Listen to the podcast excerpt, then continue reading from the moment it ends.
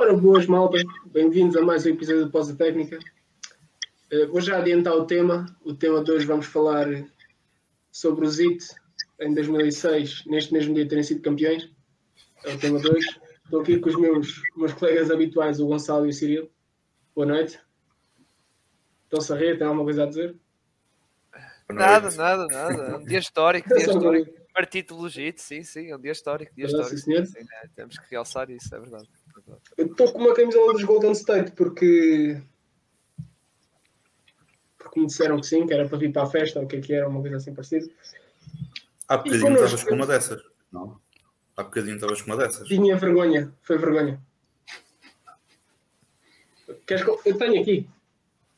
Não, deixa estar, deixa estar, deixa estar, continua, continua. Não, não queremos que o episódio vá, vá, comece a decair em qualidade, não é? Foi, foi. Já é qualidade, vai ainda estar. Uh, e connosco hoje temos o habitual, o grande adepto dos Golden State Warriors, Nuno Canossa. Boa noite. Verdade. Boa noite. Uh, acho que já, nem precisava fazer a introdução. Acho que quem, quem visse a minha camisola já saberia que, qual é que era o meu, meu favoritismo em termos de clubes. E também temos o Diogo. O Diogo está a fazer a sua primeira aparição aqui no Pós Técnica.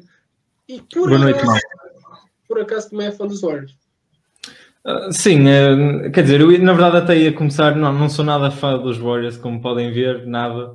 Uh, não gosto nada de, desta equipa, nem sei exatamente onde se localiza, oeste ou oeste, não, não, sei ao certo, mas ouvi dizer que jogam basquetebol, por isso também fui convidado para isso. E siga. Camisola engraçada, as cores são giras. Vamos falar então de Miami Heat.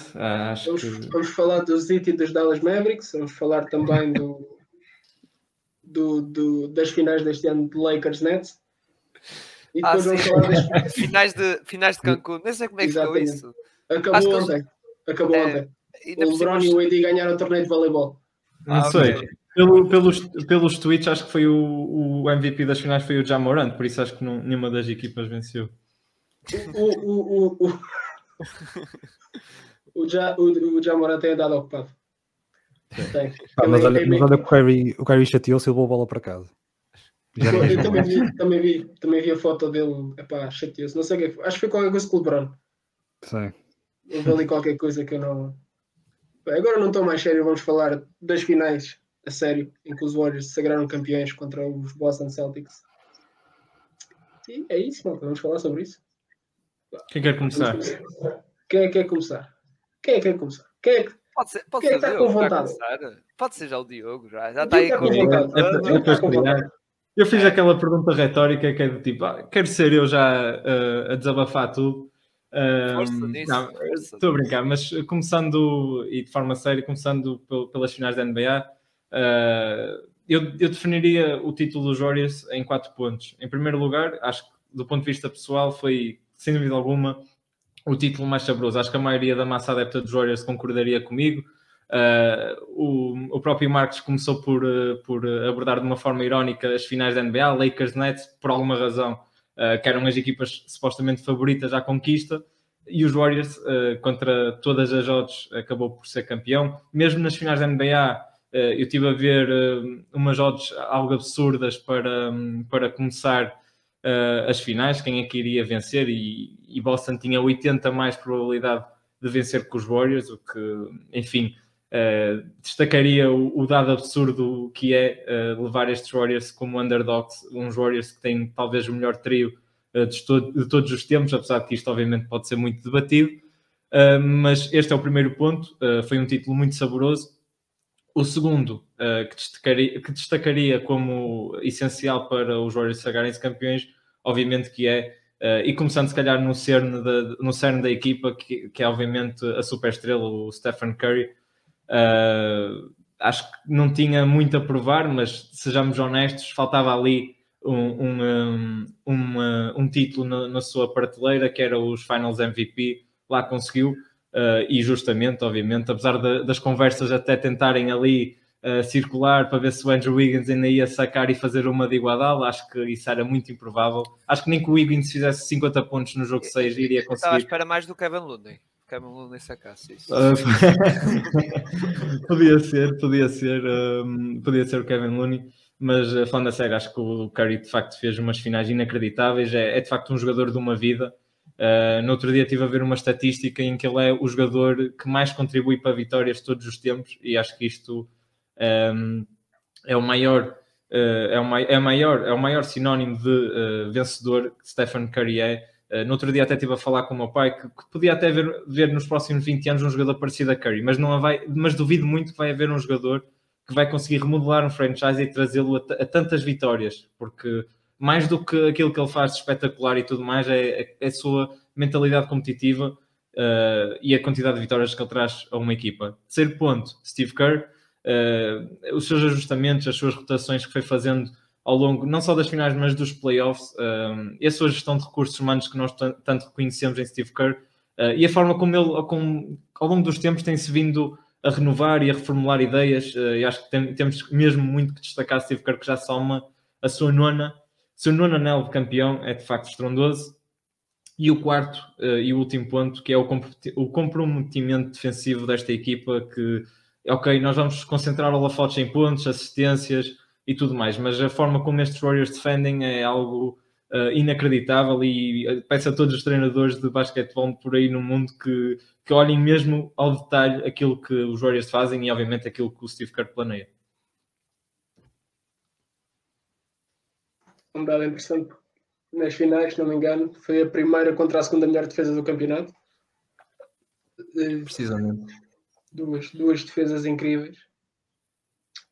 E Boston, uh, Boston respondeu na mesma moeda, desculpa, antes, uh, antes de passar a palavra. Uh, Boston também a, destacar, e obviamente só falei dos Warriors, como é óbvio, porque também conquistaram o título, mas Boston foi uma equipa que fez a vida muito difícil uh, em certos pontos uh, estes Golden State Warriors e obrigou a, esses tais ajustamentos que eu, que eu falei e que com, ao longo da conversa, da conversa irei também uh, tentar trazer até vocês de forma mais detalhada. Também fez muito difícil a vida ao Draymond Green. Fartou-se de gravar podcasts. Uh, Nuno, agora na tua visão, eu sei o que é que estás. O que é que sentiste? Eu sei, já estive na tua pele. Uh, como Mas... é que vês daqui para a frente? Pá, já estou já com o foco na, na, na off-season, não sei que nós estamos a falar de, de, de, finais. Curiosamente, não sei se quem é que fez mais podcasts, foram vocês ou o Drummond Green, vocês andam com um ritmo uh, ali colado ao dele, não sei se é, se é uma competição direta. estamos a tentar, estamos a tentar. a falar, porque se estiveres a falar antes das finais, já tínhamos feito algumas previsões da off-season. Ok. Se okay, okay. a contar com esses, nós temos mais. Nós, okay, não, okay. Epá, nós somos mais amplos que o Green, estás a ver? Ele, só, não, ele é só do momento e nós é já do futuro. Sim, sim, sim, sim. Não, mas por acaso nós somos, tipo, nós somos tipo a maio dos podcasts de basquetebol, estás a ver? Enquanto que o Draymond vive no presente, nós vivemos no futuro. Eu não, sei, eu não sei, se, eu não sei se ele não vai lançar se ele não vai lançar agora um no meio da parada, portanto é, é melhor a gente também estar um bocadinho atento. É possível, é possível, pá. Ah, é que é isso. Se tiver uma câmera, um telemóvel, faz lá algum direto logo. Ou isso, um direto completamente é, exato. Não aquilo, era logo imediatamente um. Aquilo era logo imediatamente tipo, era só o episódio, depois cá em baixo, explícito, depois entre parênteses, explícito. aquilo era com a bebida e com aquilo tudo, vai correr bem. Epá, eu acho que 30 minutos do Draymond a, a Bepinga, acho que era conteúdo. Tinha tudo para correr bem. Mas pronto, falando da final, não falando agora de Draymond Green uh, em frente aos microfones, uh, que também tem o seu, o seu, a sua dose de espetacularidade. Eu acho que doeu, doeu menos no jogo 6, porque eu já entrei no jogo 6 e eu acho que a maior parte dos adeptos do, do Celtics entraram no jogo 6 um bocado de cabisbaixo, mesmo que estavam dentro do pavilhão, uh, apesar daquela run inicial, que há até aquele triplo do Jason Tatum mesmo antes do primeiro uh, timeout do, do Steve Kerr, que há ali, ali um ímpeto Uh, poderia, poderia poder haver essa possibilidade dos Celtics conseguirem o jogo 6 e levar a, a série a 7. A realidade é que para mim a série ficou finalizada naquele jogo 4, naquela grande divisão dos Warriors, uh, e em que os Celtics deixaram escapar aquela vantagem que tinham uh, ainda no quarto período. Todo o mérito para, para, para os Warriors, há aqui muito mérito também para os Celtics pela temporada que fizeram. Acho que não, é, não, não foi uma temporada perdida. Finalmente, com os Celtics conseguiram passar aquele, quebrar aquele enguiço de, de, de não avançar depois das, das, finais de conferência. Acho que isso pode dar aqui um ímpeto à equipa para a próxima temporada, construir sobre esta base que já tem. Aquilo que também estávamos a falar há bocadinho antes de entrar no, no, no episódio, e sei que já vamos passar mais para isso à frente na, na questão da off-season. É um core que está, que está fechado, pelo menos para a próxima temporada, não há aqui grandes alterações a fazer. Poderá haver uma outra melhoria uh, que, será, que, será, certamente uma dor de cabeça, ou pelo menos um exercício desafiante para o, para o Brad Stevens conseguir melhorar este plantel, que por si só tem bastante qualidade. Uh, mas há outros concorrentes no Oeste e, e, será difícil os Celtics voltarem a repetir uh, esta, este, este feito de chegar às finais e de combater pelo, pelo anel. Mas uh, conseguiram nesta vez conseguiram ganhar essa experiência conseguiram apesar de tudo vencer os Warriors uh, dois jogos naqueles primeiros três e na realidade estar hum, teoricamente muito próximo de conseguirem fazer o 3-1 e acho que aí fazendo o 3-1 claramente o, o, o momentum e, se calhar afinal ficaria para o lado dos Celtics não conseguiram deixar fugir essa, essa vantagem para uma equipa que é muito mais experiente, para uma equipa que conta com um jogador que se não é de, top 10 all time andará por aí, e é uma discussão por acaso que se tem tido muito recentemente, mas acho que tivemos umas boas finais, acho que ficou infelizmente marcado muito, um, e isso também, claro, mérito por parte da defesa dos Warriors, que era o que o Diogo também estava a falar e bem, mas muito pela incapacidade ofensiva dos Celtics que vimos em momentos uh, durante os playoffs, mas que foi mais explorado talvez também um pouco pela pressão da situação nestas finais e, e em que se notou realmente aqui a falta uh, de, um, de, um, realmente de um facilitador, de um organizador do ataque que não seja Tatum, Brown e Smart, que não são, uh, uh, não é, pelo menos não é uma valência que, que se destaca muito desses jogadores, é algo que eles conseguiram trabalhar e continuarão a trabalhar porque são, esses três estão melhores nesse aspecto do jogo do que estavam há duas, três épocas atrás, mas acho que poderá ser chegada aqui uma solução Uh, e que se, se, estivesse de imediato, uh, se, se já, já, se contasse com um jogador que, que, tivesse essas capacidades para orquestrar melhor o ataque, poderíamos ter tido uma final ainda mais interessante e, os Celtics teriam certamente mais hipóteses para conseguir vencer estas finais que não tiveram muito mérito para os Warriors, que foram claramente superiores em todos os playoffs. Pode-se uh, falar que tiveram oponentes mais fáceis nas primeiras rondas no Oeste, é discutível, apesar de tudo, acho que há aqui muito mérito e que os Warriors foram efetivamente a melhor equipa da temporada. Antes de passar para os meus colegas, tenho uma pergunta. Uh, o Tatum, vou pegar no Tatum. Foi um jogador altamente criticado nestas finais, uh, por causa dos quartos períodos e etc. Achas que o, que o Tatum merece essas críticas todas? Claro, oh. merece essas críticas e é a partir dessas críticas que tem que construir uh, lá está, essas lacunas, ou pelo menos trabalhar nessas lacunas que tem, que tem que foram, acho que foram realmente mais visíveis nestes, nestes, nestas finais, foram visíveis a tempos também nos playoffs, e foi principalmente nesses momentos que os Celtics perderam mais jogos, uh, e quando a principal estrela não está bem, a equipa normalmente não está bem também, uh, mas sim, ele merece essas críticas, uh, e acho que ele deve ouvi-las, refletir sobre elas, trabalhar uh, na off-season uh, nesse, nesse aspecto do, do, jogo. É claro que não é só uma questão individual, é uma questão coletiva. Uh, o jogo ter que passar por ele tantas vezes, ter que ser ele a trazer a bola para o ataque, ter que ser ele, ser ele o jogador que é, que é o mais forte a concretizar o, o sexto, a ter também ele que ter essas, essas, essas responsabilidades no que toca à distribuição do jogo e à criação do jogo, acaba por se calhar um bocadinho uh, ingrato para o jogador, mas é algo que realmente diferencia um bom jogador, uma estrela de uma super estrela, como estava a falar, estava a falar também aqui nos comentários. Eu acho que esse termo está a caminhar para esse, para esse estatuto, mas é claro que tem algumas lacunas no seu jogo e que foram visíveis. Ele é merecedor dessas críticas e acho que ele só tem que, que, que ter que tirar proveito de toda esta situação, desta experiência e de melhorar o seu jogo e de vir ainda com mais, com mais garra, com mais fome para a próxima temporada e, e até, quem sabe, uh, tentar lutar pelo, pelo MVP, que poderia ser uh, algo engraçado para, para o jogador em termos individuais, mas também para colocar a equipa com uma outra confiança na entrada para os próximos playoffs. Também não nos esquecer que estamos a falar com um jogador que, se não me engano, tem 24 reais. 19, 19, 19, 19 anos. Não, 24 são os reais, 19 tem Sim. já há alguns anos. É com o Ben Simmons, o síndrome mesmo. Pá, e sou da mesma opinião. Sim, que ele merece essas críticas, mas acho que há umas que são, se calhar, demasiado duras só para o Tatum. Ah, não era sim, tudo. Estamos a falar do, dos trolls do Twitter, não é? Isso não. Não só, não é só os do Twitter, os do ESPN também. Ah, sim, mas esses, esses não leves a sério. Não leves malta a sério. Que, estás a falar também daquelas críticas, não é aquelas críticas, aquele argumento que voltou outra vez, um bocadinho. Kuzma é melhor que o Teita. O Kuzma hum. nestas finais. Isso voltou? um Isso voltou a sério? Um bocadinho. Um bocadinho, só disse um. Ele era capaz de ter melhores porcentagens de lançamento porque queria fazer seis lançamentos por jogo, não é? Nesse aspecto, sou capaz de concordar. Ah, meu Deus. Uh, já passou para ti, Cirilo. Uh, jogo 6, o que é que achaste? Uh, jogo 6, uh, falando um bocado a sério, foi um bocado fotocópia do outro jogo anterior. Basicamente. Foi o que eu acho que foi. Estava eu e o Gonçalo, acho. Tava, ou estava. Também estavas, acho que estavas, Marcos. Mas uh, foi o que eu disse na altura. Uh, mais do mesmo, no sentido de o, o banco dos Celtics não, voltam a não contribuir principalmente do lado ofensivo. Também no lado defensivo também ficou um bocado aquém, mas principalmente do lado ofensivo não contribuiu. Mais uma vez, falta de pontos, não é? Uh, estou a ver agora aqui, porque já não, já não recordo, não é? que já são finais, por exemplo, uh, já passou algum tempo. Derek White, 2 pontos, Preacher 0, Grant Williams, 3 pontos. E quando tens do outro lado um, o Jordan Poole que marca 15 pontos, depois o Gary Payton marca 6, pronto, só aí fator banco já ajuda. Depois temos a questão do, do playmaker, playmaking, digamos, dos, da construção de jogo, como o, como o Canossa falou e bem. Uh, Voltou-se a, a, ver falhas de construção de, de, jogo ofensivo, outra vez que deu origem a muitos turnovers. Aliás, este, neste jogo foi 22 turnovers, foi muitos turnovers, em que não há nenhum ball lender ou um.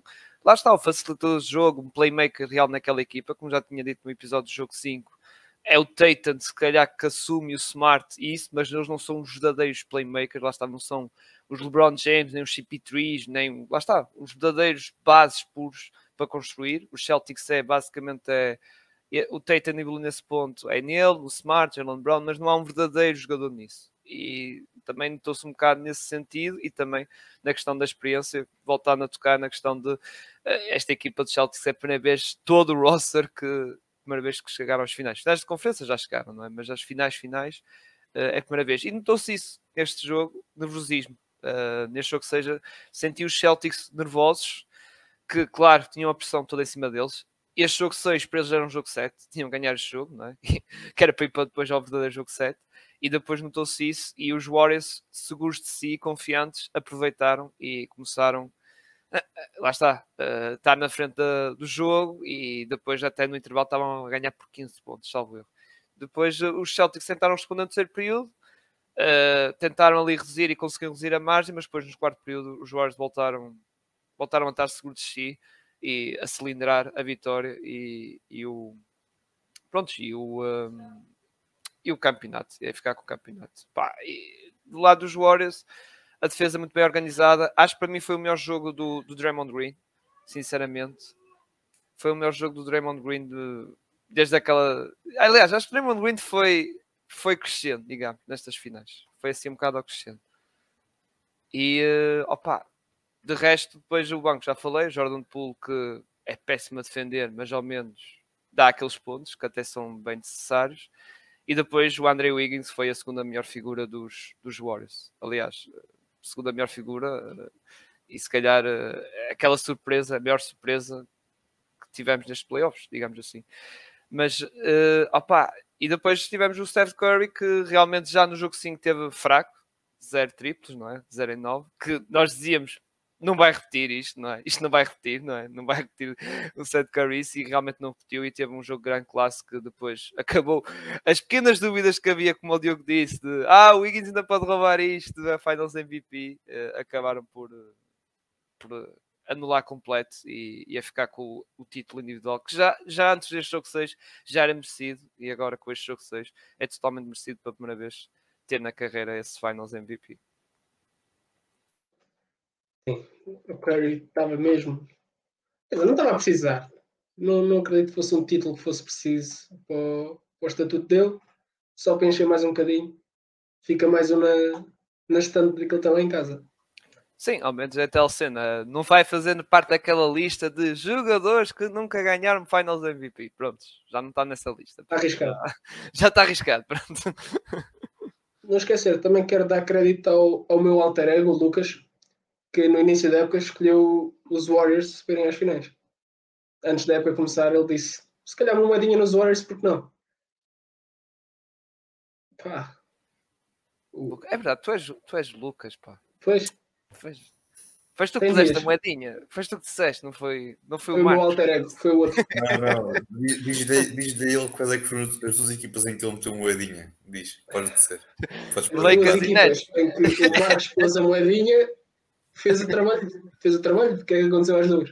Posso descer uma divisão? É, é isso, é. Depois, depois, depois, diz que é isso. Diz não, é isso. não, não, não, foi, jogaram as finais, mas foram em Cancún. Exatamente. ele, ele, ele, fez as previsões das finais em Cancún, pá. Não, não, aquilo foi de propósito. Eu sabia que as duas que eu gostasse ou desciam divisão ou quase desciam. Pá. Por isto. Estou a, lugar, estou a jogar agora o, o playout com, com o, o Magic e os Rockets e os OKC. Os Lakers se vão substituir pelos os South Bay Defenders, acho que é assim o nome da equipa da Tampa Bay, Tampa Bay. E o, os Nets estão a jogar com os Long, Long Island Nets, para ver se também substituem lá na G League. Uh, pá, passar para ti, Gonçalo. Os teus Boston Celtics deixaram de ser um título que é que achaste destas finais? Olha, achei muito bem, porque assim, pelo menos não estão, não estão, próximos, não estão mais muito próximos do, dos Lakers. Está, está, uma, está a distância ideal, é mesmo como eu gosto. Pá, para mim está, está bom assim. Não terem ganho o título foi, foi uma benção. é assim, eu não concordaria tanto com o Sil quando ele disse que era, foi uma fotocópia o jogo 5 para o jogo 6, não, concordo, não diria tanto. Uh, acho que no outro, se calhar, foi um jogo apesar do Curry não estar bem, foi um jogo quase de sentido único, enquanto que aqui eh, foi de sentido único, mas não, não nunca necessariamente só o Celtics sempre à frente e sempre a tomar conta do jogo. Acho que foi uma gestão muito. Mas foi, foi mesmo em modo cruise control o que estes Warriors jogaram este, este jogo 6, porque não tanto pela questão de se perdermos este jogo temos sempre a negra em casa, não por aí, mas nunca deixavam o jogo fugir porque, tal como nós dissemos desde o início, um, os Celtics contra um Zid, contra uns Bucks, uh, podem não marcar durante 2, 3 minutos, mas depois também conseguem, o, o, jogo consegue estar relativamente equilibrado. E com os Warriors isso não acontece, porque os Warriors, se te, se te apanharem a dormir, conseguem fazer parciais de 12-0, 15-0, 18-0, 21-0, e tu, assim, num abrir e fechar de olhos, e não dás por nada. E isso aconteceu. Um, a questão do Tatum, uh, só tocando muito rapidamente na questão do Tatum, não é que eu acho as críticas justas, acho, mas não acho que ele seja o culpado de, ou não acho que ele mereça as culpas, porque é mais culpa, neste caso, culpa de construção do plantel do que propriamente culpa dele ser um playmaker ou de não o ser. Uma coisa é ser playmaker, outra coisa é ser playmaker e ball handler. Ah, Gonçalo, desculpa, a culpa é dos Warriors. Se os Warriors não tivessem ganho, Sim, não, não, tranquilo. Claro, não, claro. não, isso, aí, isso, aí concordo, isso aí concordamos plenamente. Concordamos plenamente. Eu elogiei muito a defesa dos Warriors nestas, nestas finais e este jogo 6 foi mais uma prova disso. Tiveram muito, muito bem defensivamente, como tem sido, como tem sido normal. Mas eu não culparia muito o Tatum pela questão de ah, ele tinha de ser mais playmaker, ou isso. Não podemos exigir mais de um jogador que, como playmaker, é aquilo que ele é neste momento. Não, não, ele pode melhorar, atenção, mas ele não é playmaker e ball handler. Ele é playmaker. Há uma diferença. Deixa-me deixa só acrescentar, porque eu acho que essa não deve ser realmente a principal crítica ao Tatum. Deve ser sim ele não ter aproveitado tão bem os mismatches. Um, e o facto dele ele é, ele é superior ele é bom no mid-range. Ele tinha oportunidades de simplesmente armar o lançamento, ganhar alguma confiança. E ele estava ali a fazer um jogo de tentar ombro a ombro levar o Curry ou o Poole lá para dentro. E rapidamente os Warriors conseguem compensar. Uh, e... e... desculpa só, porque Sim. mencionaste um, um, ponto interessante. Uh, do, um dos problemas do Tatum no 1 para 1 também era estagnar muito uh, o seu tempo com bola. Ele não era um jogador recebia e arrancava num para um. Não, era um jogador que recebia, deixava o adversário posicionar-se, ganhar posição uh, e depois aí orientava um para um. E muitas vezes era um para um previsível, era um, um step side para o lado e lançava, era uh, penetrar, apanhava com o Green e com o Looney em cima e, e, depois acabava ou por fazer passos, ou então era um passe e era, bola... daí que vinha, era daí que vinham os turnovers, mas, mas muitos dos turnovers vinham daí, que vinha logo a pressão um vivos, porque, porque, lá está, era, não é um jogador habituado a construir o jogo. O Teita não é, é um jogador de fazer ISO moves, digamos, jogadas de isolamento. Tem que, pensar, tem que pensar o jogo mais rápido e sim. mais eficaz. E, e, e essa que ali... é a principal crítica. Sim, sim, e lá está. E, pá, e a questão é essa: o homem só, só, só agora, digamos, este ano 2022, é que está a fazer isto e o que eu vejo é que muitas críticas, e até um bocado, fazer um bocado de paralelismo, embora não tem muito a ver, foi com a questão do LeBron James em 2011, que foi um, os playoffs horrorosos, digamos, os playoffs não, as finais horrorosas. LeBron e, James em 2011, caiu... vamos falar sobre isso. O quê? LeBron James 2011 então não vamos, não vamos. É melhor não. Sim, mas o que eu quero dizer é que não deixa, o pessoal estava tudo, estava tudo a cair em cima do LeBron James na questão de. E, e, sim, mas, mas percebeste, às vezes, e não. Como é que vou dizer? E o dessa série, embora não me recordo totalmente, porque em 2011 já foi há muito tempo, mas não era só ele havia jogos em que a equipa do JIT estava coisa e depois muita gente estava a querer assumir, a, ou seja, a culpar o LeBron, porque a verdade tinha, vou dizer assim, era o principal culpado, era, mas não era o culpado a 100%. Digamos. Sim, mas lá está, isso surge. 95. A tua principal figura não está bem. E quando pois, não está bem, é e a questão é que assim, quando tu tens a tua principal figura que não está bem, tinhas outros à volta, lá estás. Jogo 5, Curry, esteve mal, mas tiveste o Wiggins, tiveste o Clay, tiveste o Jordan Poole, tiveste o resto a contribuir. Mas mas isso do o Curry, ok, eu, eu compreendo. O Curry esteve mal, eficácia de 3 pontos horrível. Mas a questão é que o Curry, mesmo assim, eh, se olharmos para o jogo no, no seu global, eh, ele acaba por ser um dos principais decisores dos Warriors. Eh, Sim, em termos daquilo que é a sua capacidade de alimentar os colegas. Foi o jogador que fez mais o spacing, Sim, sim. O spacing que ele criou, por exemplo, Andrew Wiggins. Uh, Wiggins também não teve propriamente excelente, por exemplo, da linha de 3 pontos, mas depois conseguia em uh, lançamentos de meia distância, em drives, uh, atacar o sexto, tinha o, tra o, trabalho muitas vezes facilitado. Uh, e os Warriors e, e, o Curry em particular nesse jogo 5, nesse, nesse jogo 5, criou uma gravidade muito grande em torno de si, uh, por causa da defesa do, do Celtics, como é óbvio, e acabou por facilitar o trabalho da equipa. E esse é um dos principais entraves que as equipas têm em defender os Warriors, porque ou defendes, podes defender a super estrela, mas não consegues defender a equipa porque uh, tens ali vários jogadores que conseguem decidir bem. Uh, os Celtics, pelo contrário, não têm assim tantos decisores. Uh, mesmo o, o Marcus Smart, uh, ok, tem, tem os seus momentos, mas não é um cérebro, por assim dizer. E os Warriors, por exemplo, se olharmos, pelo, pelo menos tem dois, o Green e o, Tom, e o Curry. Uh, são dois jogadores que tomam quase sempre as melhores decisões. Obviamente que o Green não teve particularmente excelente durante as finais todas, mas o seu norma é, é tomar boas decisões. E, e um dos problemas dos Celtics, só para concluir, é que também viveu numa montanha russa. Os, os jogadores, quer o Jalen, quer o, o, Jason, não foram constantes, como por exemplo foi o Curry, como foi uh, o Wiggins. Uh, viveram de grandes momentos, durante, sei lá, de grandes, uh, muitas vezes uh, 10 cestos, ou 10 cestos, não, 10 pontos parciais. consecutivos, espetacular. Mas depois eram 10 lançamentos falhados, 2 airballs, era, uma, era, era absurdo para duas superestrelas que têm que assumir o peso é, quase total da equipa. Era, estava, desculpa interromper, era como o Jalen Brown, que eu dizia que era um jogador que às vezes num período marcava quase 20 pontos, depois a seguir marcava zero, ou quase zero, depois aparecia se calhar no quarto período. Pá, mas o problema, o problema, do Jalen Brown foi o que aconteceu. O problema do Jalen Brown é que quando lhe ensinaram a driblar, não lhe ensinaram como nós todos, que é meter o cotovelo para proteger a bola. Ele, ele, ele dribla quase com o, bra... com o, outro braço nas costas, estás a ver? Então aquilo é uma festa. Sim, sim, mas é um jogador como, como o Diogo diz, não é um jogador regular, é um jogador que não, é um jogador até, no próprio, até, um jogador, até no próprio jogo não é regular.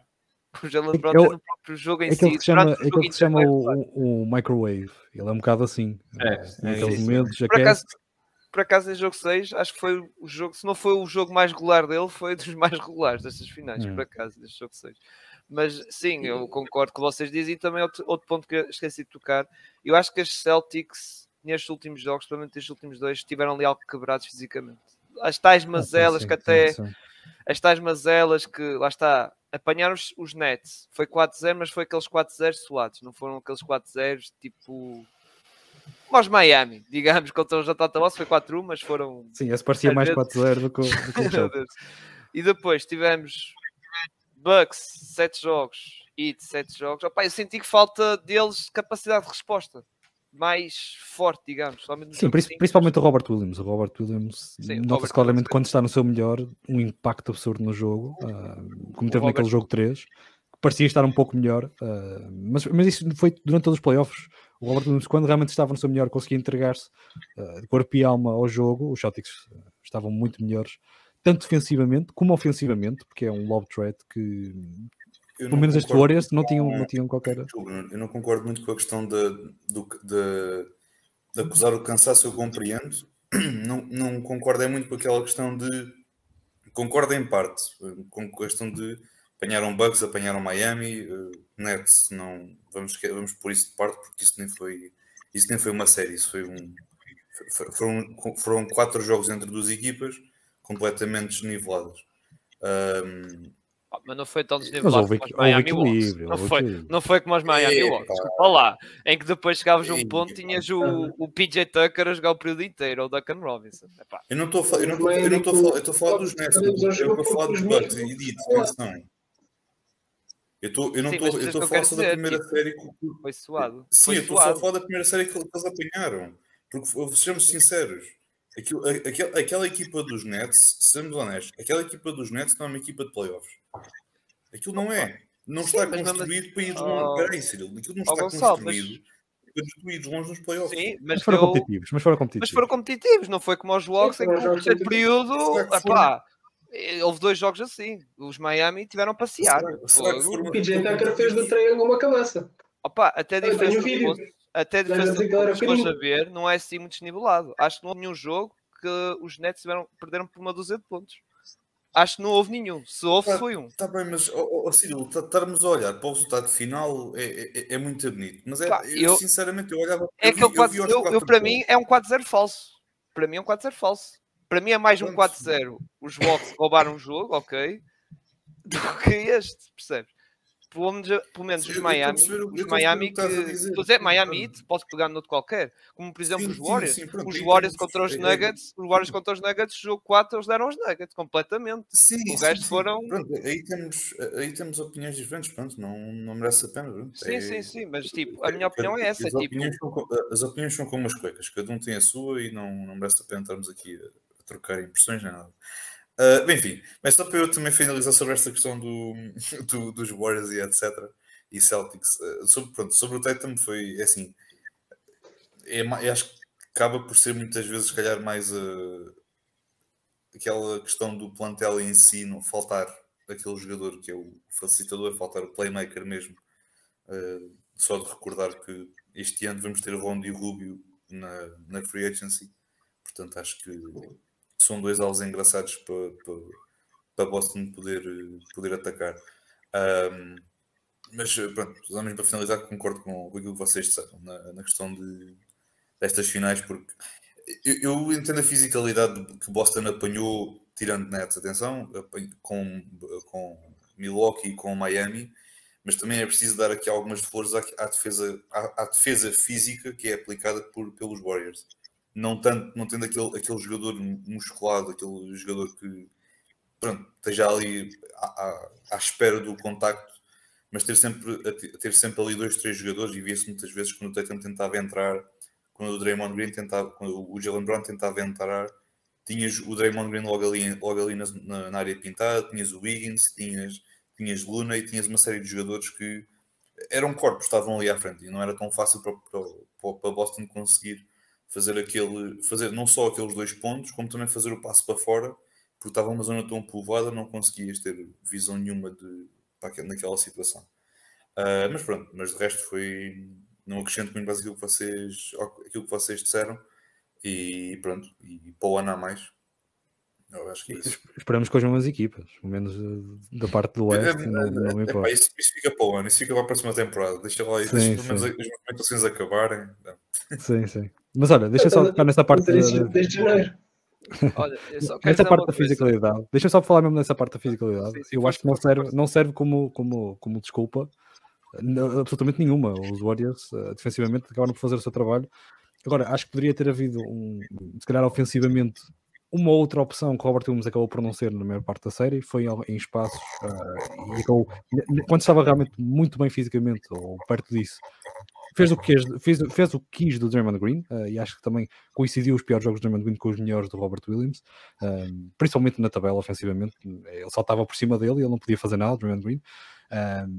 E, acho, e acho que aí poderia ter feito algo, teria, poderia ter tido algum impacto, mas não deixa de ser relevante que, o, que os Celtics estivessem 100% fisicamente, que acredito que não, que não estivessem, mas os Warriors também não, uh, não deixa de ser, é, acho que é impossível olhar para, para, para, essa, para essa questão de, de estarem 100% físicos e dizer que os, que os Celtics trariam a vantagem na mesma, porque a realidade é que os Celtics poderiam e se calhar são melhores, ou pelo menos uh, são ali taco a taco no, no, no, ataque e defensivamente são claramente melhores a meio campo, a, a realidade é que não conseguiriam limitar que os Warriors uh, tivessem o seu, todo o seu, o seu poder ofensivo na transição, porque não conseguiam, uh, lá está, ter o controle da bola uh, e, e, não conseguiriam, mesmo que estivessem 100% fisicamente, não cometer os turnovers excessivos que cometem, os erros excessivos que cometem em passos no, no, próprio controle da bola, e os Warriors ter, ter, ter, teriam sempre proveito disso uh, na transição ofensiva, que é onde realmente conseguem colocar, colocar uh, o dedo na ferida e fechar esta final com, com relativa facilidade. Uh, até se pudermos, podemos falar nisso nestes últimos dois jogos, que era que gostava de dizer o Cirilo. Foram dois jogos semelhantes no sentido em que os Warriors nunca realmente tiveram, pelo menos não pareceu que os Warriors tivessem realmente o jogo em questão, conseguiram sempre controlar. Também como tu disseste bem, Gonçalo, quase num cruise control, uh, durante essa, essas duas partidas. Notava-se segurança neles. Uh, só queria tocar numa uma coisa. Falaste do Rondo, que é playoff Rondo. Não, Mas esse está, esse, tá, esse está em Orlando. Esse está em Orlando. Está, está em Orlando, estás a ver? Ficou ali na bolha. Eu, Nunca mais ser, de lá. muito sincero. Teres, teres um jogador tipo o Rondo a fazer 10 min, de, vai entre 10 a 15 minutos em alguns Epá. jogos de Boston, é pá. Mas, mas, esse rondo já não aparece nesta bolha. Não, esse rondo já não. é uma memória só. É uma memória só.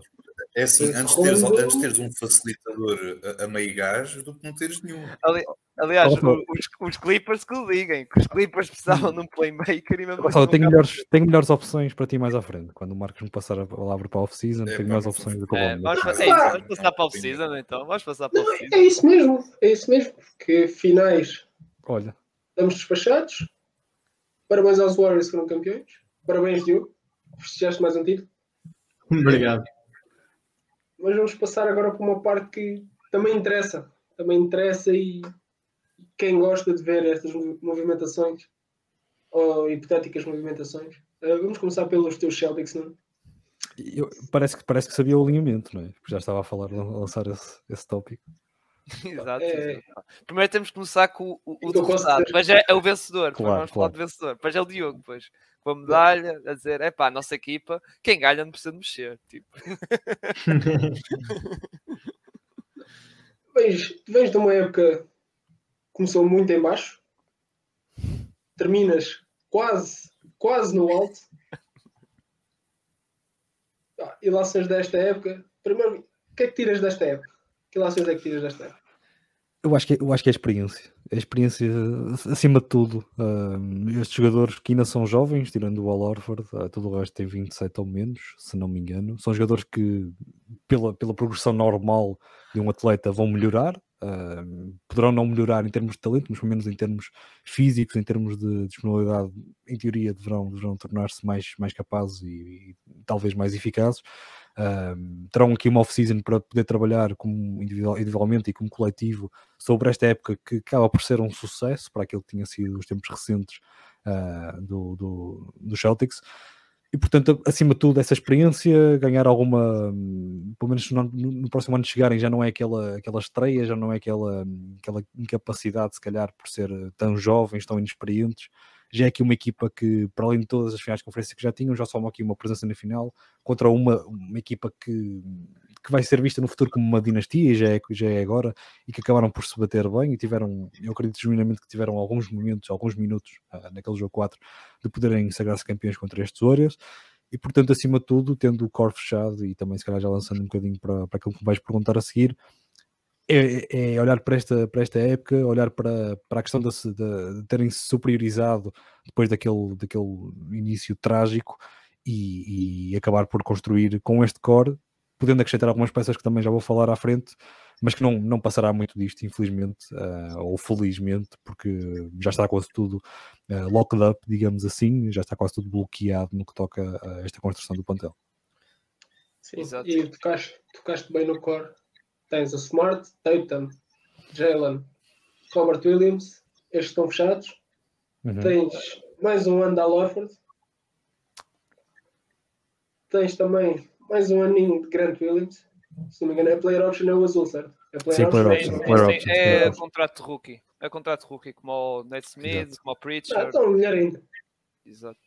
Tens aliás, tu, tu, tu, só tens, aliás, nós comentamos isso, comentei isso é óbvio. Só tens que renovar com o Cornet, o resto. Sim, sim, sim. o resto podes mandar-se de embora.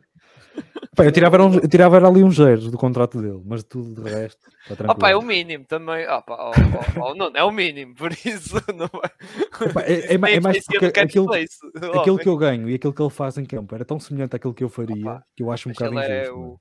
O, mas é o Captain Carisma daquela equipa. Não tens de lutar com o Foles, tens ter o. Estou aqui a reparar no, o contrato do, do Juan Morgan. Quem? É bom, é bom. É bom, pá. Do Morgan. Acho que esse contrato do Juan Morgan corrige mano. É Acho que foi aquele de 10 anos que eles depois renovaram para o outro, não foi? Para o outro ano seguinte. Epá, não, não, não, faço ideia, sabes? Que eu cheguei a essa, essa fase da, da, da rotação, mas, já não me interessa pera, muito. Mas o que, é, que, é que se passa ali? Eu sei que nós estamos a, a pagar ao Dimitrius Jackson. Isso eu sei. Uh, Vamos sim. continuar a pagar 92, até 93 mil euros. Pronto, Exatamente. Sim, valor. Não, também. olha, pelo menos não sai do meu bolso, portanto está tranquilo. exato, exato. O do, o do Juan Morgan é giro para o gajo passa de 19 mil dólares para 1 milhão. Eu, acho que, é, eu acho que aquela cena foi daqueles 10 dias e depois passaram.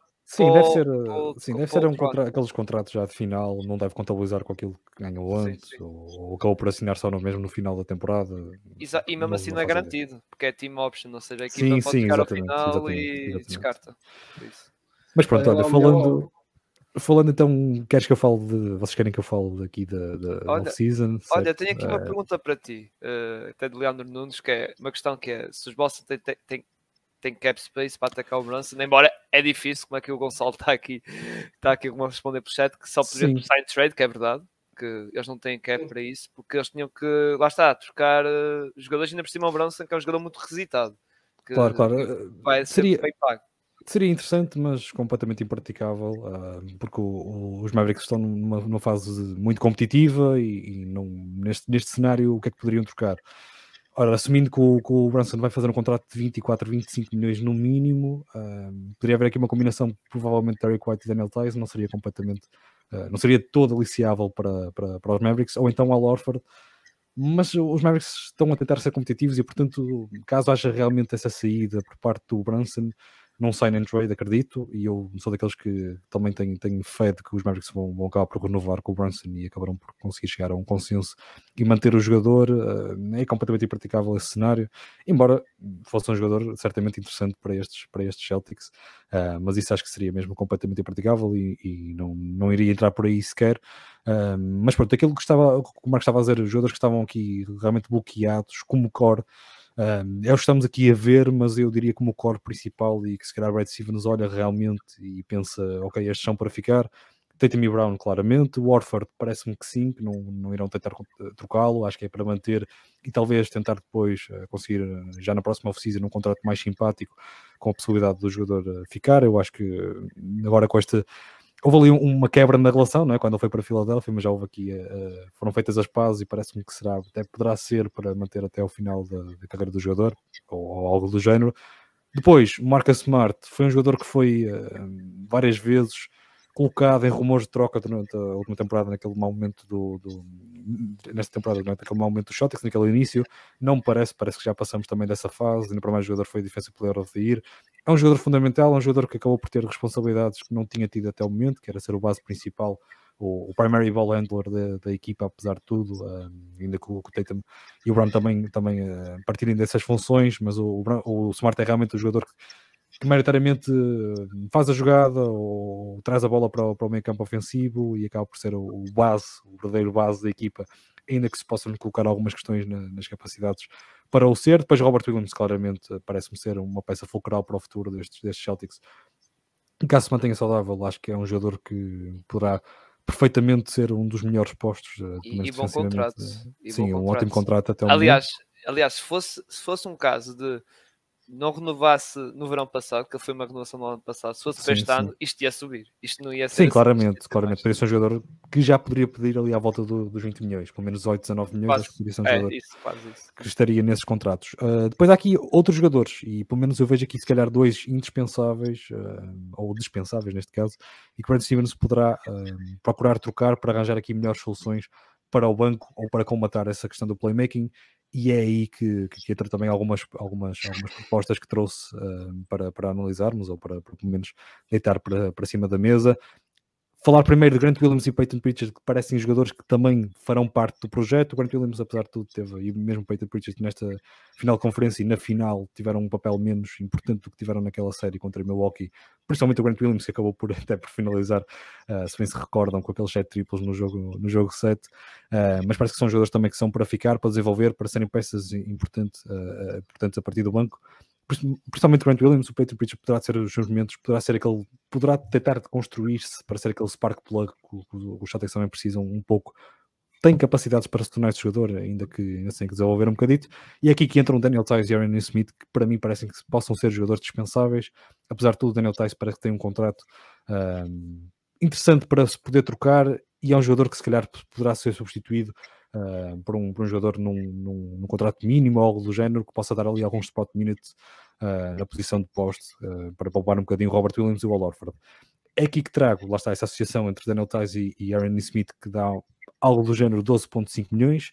Um, que é um valor interessante para notar numas, possíveis trocas, tendo em conta que os Celtics ainda têm algumas trade exceptions.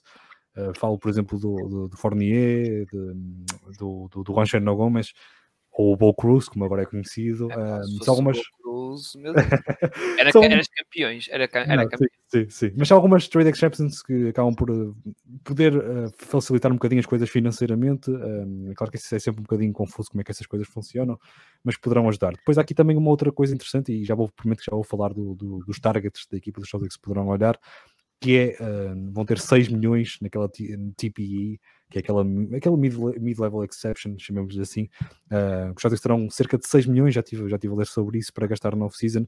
Pode ser, uh, e é aqui que lança o primeiro nome, que o Marco uh, Bellini já lançou há bocadinho, Ricky Rubio, que foi um jogador que estava a fazer uma época muito boa uh, por parte dos Cavs, teve aquela lesão, portanto será complicado. Eu acho que um, os Celtics antes partiram para essa contratação, tentar essa contratação, terão que ter muito em conta a questão física do jogador, mas poderia ser um jogador interessante uh, para pelo menos tirar um bocadinho o peso dos ombros de Smart, de Brown e Tatum nessas questões de, de, de, construção do jogo. Não sabemos em que condições é que virá, uh, mas seria um jogador que, que, seria interessante pelo menos ter 15, 20 minutos numa rotação e até uh, nos playoffs ter, ter minutos interessantes. Não diria que seria um jogador fundamental, mas com os 6 milhões parece-me uma possibilidade caso o Ricky Rubio olhasse para estes Celtics e assumisse que a equipa uh, poderia ser realmente uh, competitiva outra vez este ano. Outro jogador que poderia entrar nessa, nessa, nessa, nessa, nesses 6 milhões, ou que poderia também surgir como um signing trade uh, com esse Daniel e Aaron Smith e piques de segunda ronda, seria Kyle Anderson, que é um jogador que é free agent por parte do, do, dos Wizards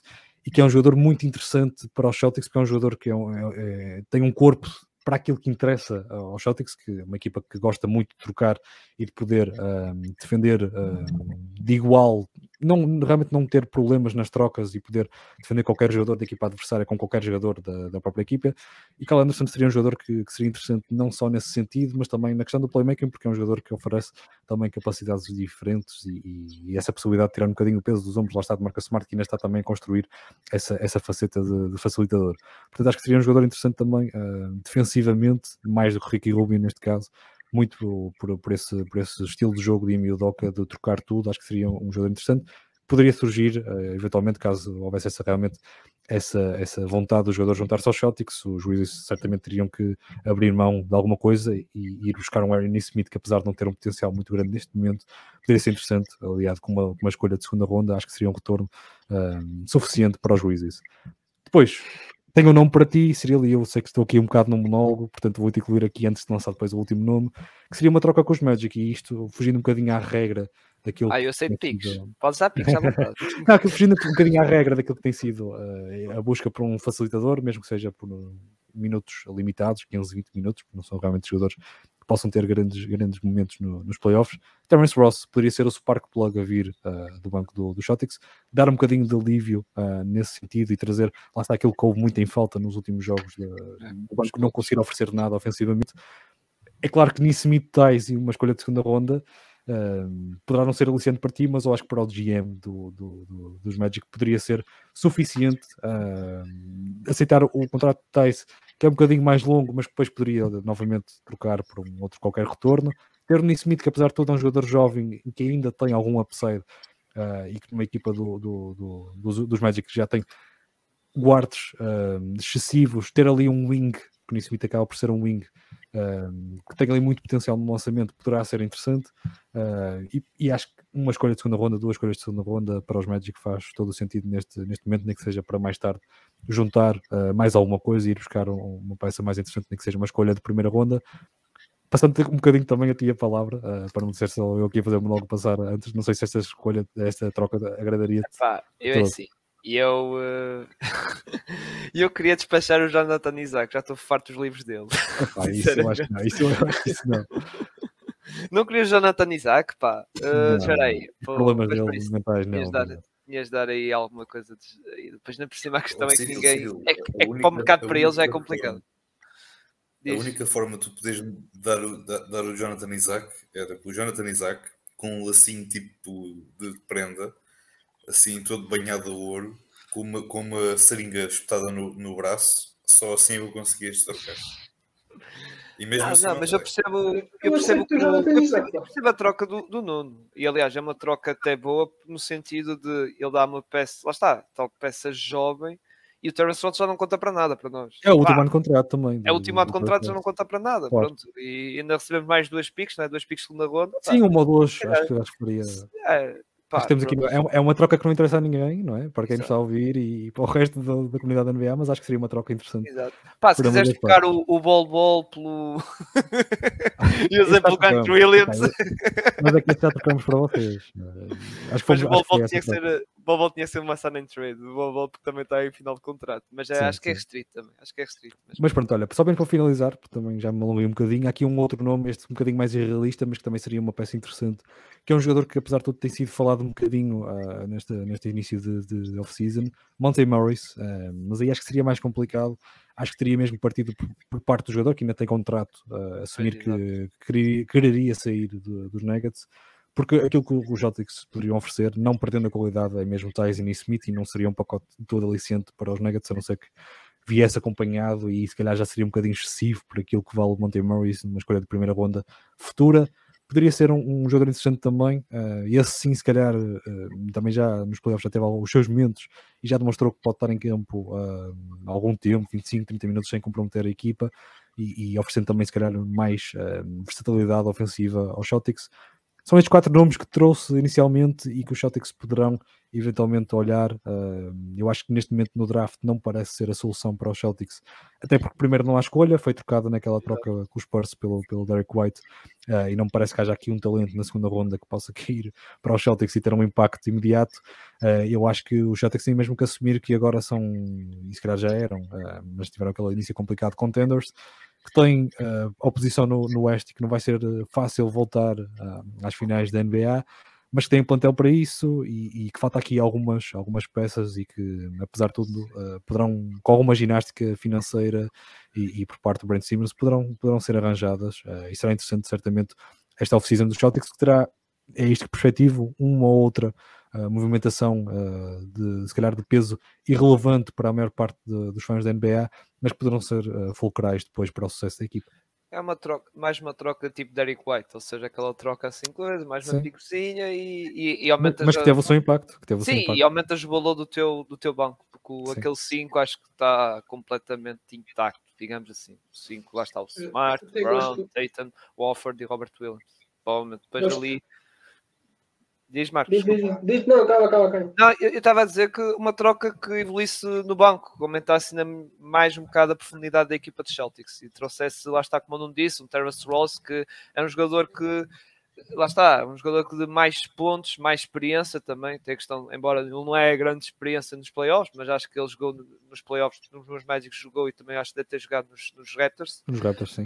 Também, uh, ou seja, e é um jogador mais experiente que traz os pontos, está, que é basicamente. É um, jogador, é um jogador que num terceiro período de um jogo dá 12 pontos e sim, sim. Se tiver uma mão quente, sim. três triplos e pronto. Sim. Mas uh, é, é isso. Sim, sim mas, mas acho que eu falei o, o Rubio saudável, claro, o melhor que seria mais Embora o Rubio acho que vai ser muito sondado, vai sim, ser. vai ser, sim, sim. Mas o Kyle Anderson seria um nome muito interessante.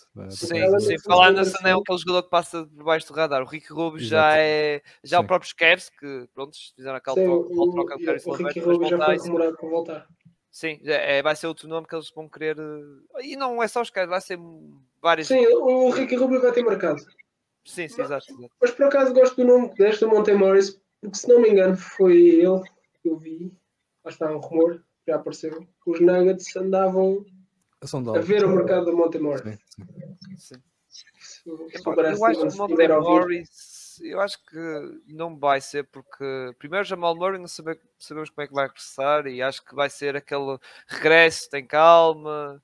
Sim, mas, eu, mas bem, essencialmente os Nuggets conseguem um melhor retorno. Eu acho que é por aí. Eles conseguem um melhor retorno do que, do que os Celtics teriam. Acho que é por aí. Sim, sim. Embora o contrato dele também é porreiro, Monte Morris. Também... Sim, sim, ele tem um contrato simpático. Simpático. Mas é aquela muito interessante para os Celtics vai ser aquela segunda opção para base e, e, acho que ainda vai continuar a ser muito importante, principalmente na parte inicial, por causa da questão de Jamal Murray. Só se o homem estiver muito bem na, no training camp e na pre-season, e senão acho que os Nuggets vão ter calma com ele, sinceramente, porque ele também tem uma lesão complicada também, vamos ser sinceros. Mas olha, gostei, overall, gostei. Gostei dos, dos nomes que trouxeste aqui para os teus Celtics. Fizeste, fizeste o TPC. É, sim, ele, ele, teve, ele teve em reuniões com o Brad Stevens, estás a ver ali? Foi, foi. sou consultor, sou consultor. É, com o Doc, o Brad Stevens. A questão, a questão aqui é muito simples: é nós temos o nós, nós três, temos o alinhamento, mas não, não fazemos muito trabalho de casa. E por vezes os convidados vêm com o trabalho de casa mais bem feito do que nós. Isto demonstra epá, a, primeira, a boa espontaneidade nossa, não é? Porque vimos com boas ideias quase sempre mas também epá, a nossa falta de profissionalismo, não é? Isso é que deve ser realçado, é a falta de profissionalismo. Não? Eu acho que é destacar a importância do vosso projeto. Que os convidados preparam-se para virem aqui falar. Também, também, também é... exato. Porque a malta sabe que aqui é um sítio com pressão, portanto tens de vir com essa, claro, claro. É o holofote, o holofote. Também não me podes pedir para falar, pá, há equipas que eu não posso, não posso tocar. Estou proibido. Ah, pronto, é assim, não, há limites. Equipas que eu estou proibido. Claro, há limite. Isso aí também concordamos. Isso aí, isso aí concordo. calma, Lucas, calma, calma. Não, de, não me deixas falar dos calma. Lakers, por exemplo. Calma, Lucas, calma, calma, calma, Lucas, calma. Não, é, pá, eu acho que fica mal eu não poder falar dos Lakers, da minha vida.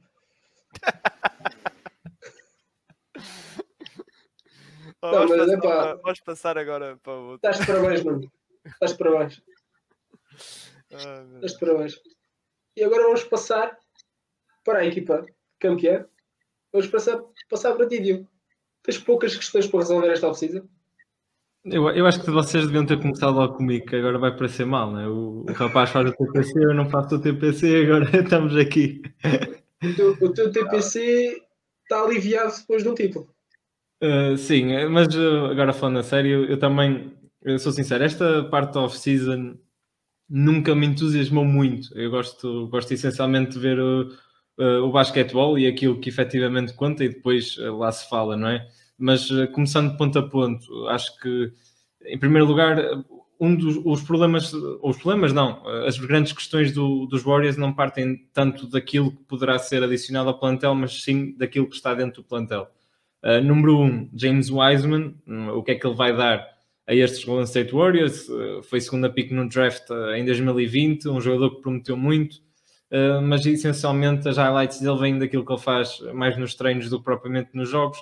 Uh, e é um jogador que parece-me com algum ser algo, algo propício a lesões uh, pela sua moldura, pela forma como, como dentro de campo até às vezes joga, apesar de que, atenção, é, é um jogador que tem efetivamente ferramentas para, para ser um, um craque. É, é, em termos em termos de talento físico, é o que é, é, um, é uma espécime, é um jogador que salta muito, é forte, é rápido, uh, acelera, mas tem alguns problemas principais uh, e fundamentais no, no basquetebol que eu considero basilares, uh, por exemplo, no, no primeiro arranque, na, na, forma como defende, na forma como ele protege o cesto, que às vezes é, é algo enganatório porque depois acaba por ter dois desarmes ou três por, por jogo, ou um desarme por jogo, isso acaba por proteger um pouco daquilo que ele faz do, do, lado defensivo, mas a verdade é que ele não defende assim muito bem, na minha opinião. E depois, ofensivamente, é um jogador que muitas vezes uh, se satisfaz com lançamentos de, de, meia distância que não, não, não sei uh, uh, o porquê dele, dele fazer. não, não estou a defender que um poste tenha que, que ir lá dentro e,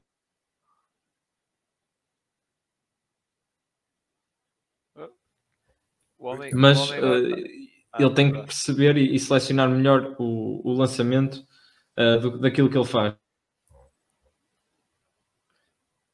Uh, outras dificuldades técnicas no pausa técnica. Muito bem. Calma, calma, calma. Uh, calma. Sei, deixaram, deixaram Não, não, não. É, foi uma ligação assim fraca.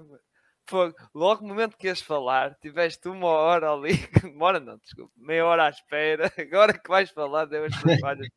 É pá, é impressionante. Opa, não, mas força, está tudo culpa não é tua, pá, culpa não, não é tua. Está, é, não, estou a brincar. Eu, quando há o que eu estava a dizer. É... Desculpa, Deus, desculpa, deixa-me interromper. Como é que foi, ao Marcos? Quando estávamos na UPAS, quando há dificuldades técnicas, a culpa é de quem? É de Gonçalo. Culpa é sempre do mesmo. Quando há, quando há dificuldades, ponto. É.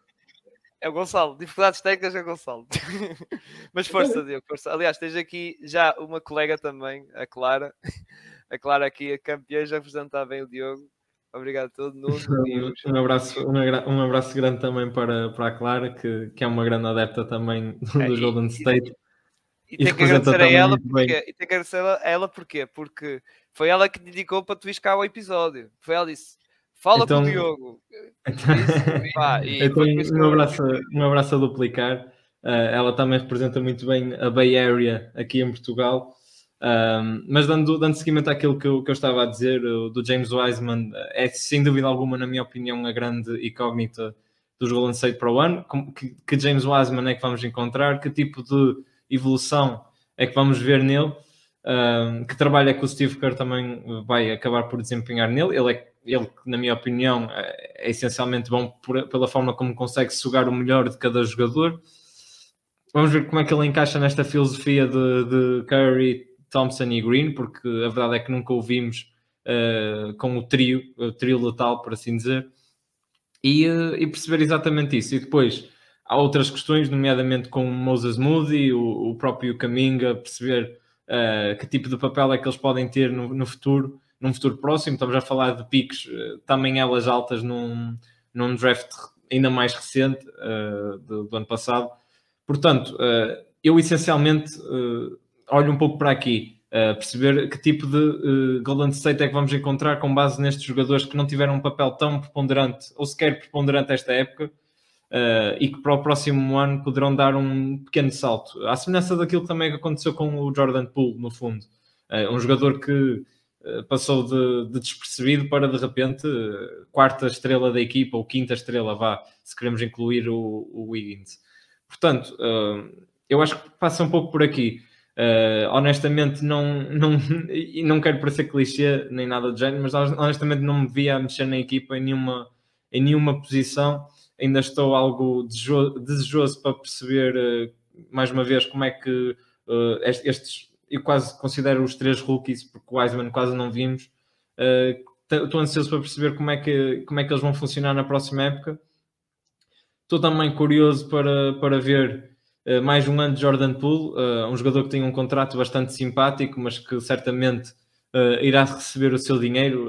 ele que num, num live do Instagram festejou com o Wiggins exatamente a celebrar isso, a dizer que vão ser bem pagos, apesar de que o Wiggins não é propriamente pobre, diga-se de passagem. Um, mas olhando para aqui para o quadro que vocês trouxeram, acho que há um dilema, claro, que é o Kevin Looney é um jogador que está talvez no seu pico uh, da carreira, fez uh, todos os jogos da época, fez uns playoffs absolutamente, uh, quase arrisco-me a dizer, herculeanos. Os, os, Warriors acabaram por fazer os piores jogos em que o Looney jogou menos, o que é um dado elucidativo disso. é um jogador que tem uma importância que muitas vezes passa despercebida, até por aquilo que, que ele traz à equipa não, só no lado, não só no lado defensivo, que obviamente que, é importante, mas também no lado ofensivo. Foi um jogador que deu esse salto, na minha opinião, na minha opinião deu, deu salto qualitativo. E, e, agora falando no Kevin Looney, que não tive a oportunidade de falar na, quando, estava, quando, estava, quando estávamos a analisar as finais, o Kevin Looney é um jogador que muitas vezes as pessoas têm aquela ideia pré-concebida de, de, ser vá, aquele jogador de sátira, não é? De, quase de gozo. Uh, e, e, os próprios jogadores, os próprios colegas de profissão que ele enfrenta, acho que também têm essa ideia e acabam muitas vezes por puxar isolamentos uh, longe do cesto com Kevin Looney. Mas a questão é que o Kevin Looney é um jogador que se movimenta até relativamente bem, é um jogador inteligente, é um jogador que defende bem, é um jogador muito importante nessa, nessa tarefa defensiva e deu-me um gozo tremendo, tremendo ver hum, ele muitas vezes a conseguir bloquear isolações de jogadores como Tatum, Brown e afins, porque de facto ele é um jogador muito complicado de ultrapassar, porque leva o adversário a lados onde não quer ir. E, hum, e acho que parte um pouco também por aí uh, a, sua, a sua esperteza, a sua sagacidade uh, nesse ponto defensivo, que acho que ele também tem um bom tutor nesse sentido, o Draymond Green. Um, e é um pouco isto, honestamente, não trago aqui nomes porque espero uh, que se mantenha esta equipa, apesar de que obviamente vejo aqui jogadores a saírem, nomeadamente o Iguadala, uh, o Gary Payton com certeza saiu muito valorizado, está numa idade que ele quer fazer o contrato da sua vida, apesar de que o contrato da sua vida não vai ser nada de estrondoso, mas quer sem dúvida alguma ganhar mais do que aquilo que ele oferece neste momento. Uh, como digo, o Iguadala provavelmente, não sei, antevejo que termina a carreira, não sei se vai jogar mais, honestamente não tenho acompanhado se ele fez alguma declaração a propósito disso, mas uh, penso que com 38 anos e sendo o jogador mais velho da liga, se não estou em erro, não, não, não teremos muito mais de Iguadala. Eu não eu tenho esse. Esse é meu. O mais velho da liga ainda é meu. Diga? É o Aslan. Diz, diz, diz. É o Aslan. É o Aslan, é o mais ah. velho. Ah, ok, ok. Ainda jogo. não, não tinha percebido, mas certo. Uh, depois, quem mais? Uh, olhando para aqui para a rotação,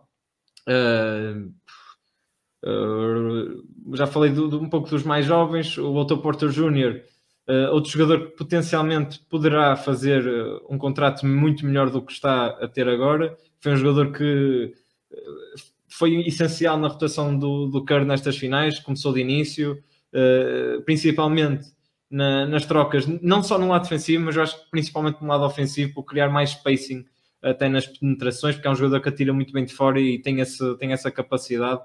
Um, sendo um jogador que depois do ponto de vista sem bola também é um acréscimo, apesar de que às vezes ele tem ali uh, alguns uh, brain freezes em que o cérebro, o, cérebro congela e, e, parece que não sabe, não sabe bem onde é que está dentro de campo. Acontece mais vezes, se calhar, com ele do que com outros, mas Uh, apesar de tudo isso, é um jogador que teve a sua importância. Mas podemos, obviamente, aqui especular um pouco, perceber se os Warriors vão querer, como estávamos a falar em off, se vão eventualmente querer trocar, por exemplo, Andrew Wiggins, que está num momento, o melhor momento da carreira, acho que a 100%, foi All-Star pela primeira vez, fez as finais que fez, que se não fosse o Curry seria ele o MVP. Uh, mas duvido, eu, eu, tendo, tendo, tendo em conta estes, esta última, estes últimos 10, 15 anos de, da franquia uh, dos Warriors, da forma como o Bob Myers tem gerido isto, uh, tenho muitas dúvidas que vá, que, que vá abdicar agora de Andrew Wiggins, um jogador que há dois anos atrás toda a gente diria que foi uma, uma troca mal enquadrada dos Warriors, ainda para mais os primeiros tempos eh, que eu recordo-me do Wiggins não correu nada bem, era um jogador super ineficaz, eh, que não acrescentava quase nada como segunda ou terceira opção para lançar e, e portanto, olhando agora em retrospectiva, eu acho que o Wiggins uh, irá se manter, mas isto obviamente também parte um pouco de um, uh, de um desejo meu, uh, de, depois de ter visto o que ele fez nestas finais e nestes playoffs e ao longo de toda a época. Eu é. concordo, concordo a 100%. os Warriors não têm que mexer. Se puderem manter o Gary Payton e o Looney melhor, se não me engano, o Bob Myers e mesmo o dono dos Warriors já disse que não se importa de pagar o Luxury Tax, é como se não existisse. Pois, não se importam de pagar as multas. Eles tiveram a, a maior payroll da história. Eles sim, sim, sim. É, pá, e não se importam, não se importam de continuar a pagar multas, está a dar resultado. Estamos a falar em quatro títulos. Estamos a falar em quatro títulos. Sim, sim sete finais, se não me engano, quatro títulos, sete finais, ou, ou seis finais, ou o que foi. Seis, seis, seis finais, finais, seis finais, quatro ganhas, duas perdidas. Duas perdidas que foi contra os Cavs e contra os Raptors. Eu acho que, eu acho que esta direção não vai haver aquele, aquele slick de, como aconteceu com o Chicago Bulls, de repente vamos destruir isto tudo e, e siga a fazer aqui um rebuild. Acho que, não há, acho que isso não está na cabeça de, de ninguém.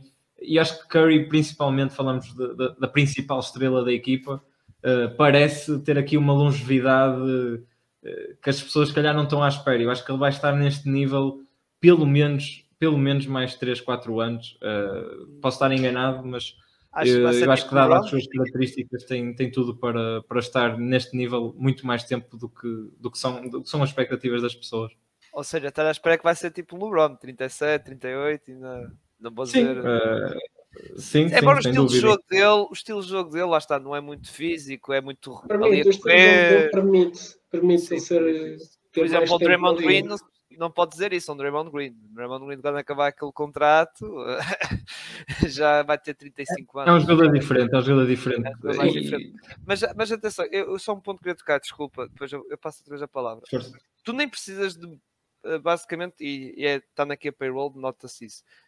Uh, tu nem precisas muito preocupar com o futuro da equipa. Tu tens três e até podes juntar o pool quatro peças jovens. Que o pool está aqui com um contrato simpático, que é contrato rookie. Depois ele vai ter que fazer extension e provavelmente vai, provavelmente não, acredito que vai calhar quando acabar o contrato do Wiggins. E provavelmente o Wiggins pode ir para outras paragens, digo, digo eu. Uh, mas lá está, tens peças novas. Tens o Wiseman, pronto, é, uma, é incógnita, mas acho que ainda tem valor, não vai ser. Muita gente já está a meter o rótulo de super bust, ou seja, é mesmo bust autêntico por ser a pick uh, número 2.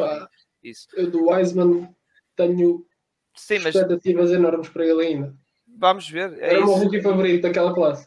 Também sou, sou suspeito. O, o Cominga deu boas indicações do que vi. O Moses Moody, lá está, precisa de tempo de jogo, jogou muito pouco, mas uh, lá está, precisa de tempo de jogo e evolu evoluir isso. Pá, na G-Liga é tudo, tudo fixe, mas eu acho que também foi comentámos um bocado antes de entrar a, a aqui para o episódio. Ele também está tapado, Clay Thompson, uh, não, é, não é fácil, Jordan Poole e isso, mas uh, acredito que também tem algum potencial. Aliás, ele foi uma pick alta, uh, já não sei qual foi o, a pick é. dele, Do foi 12, foi? Acho que foi 12.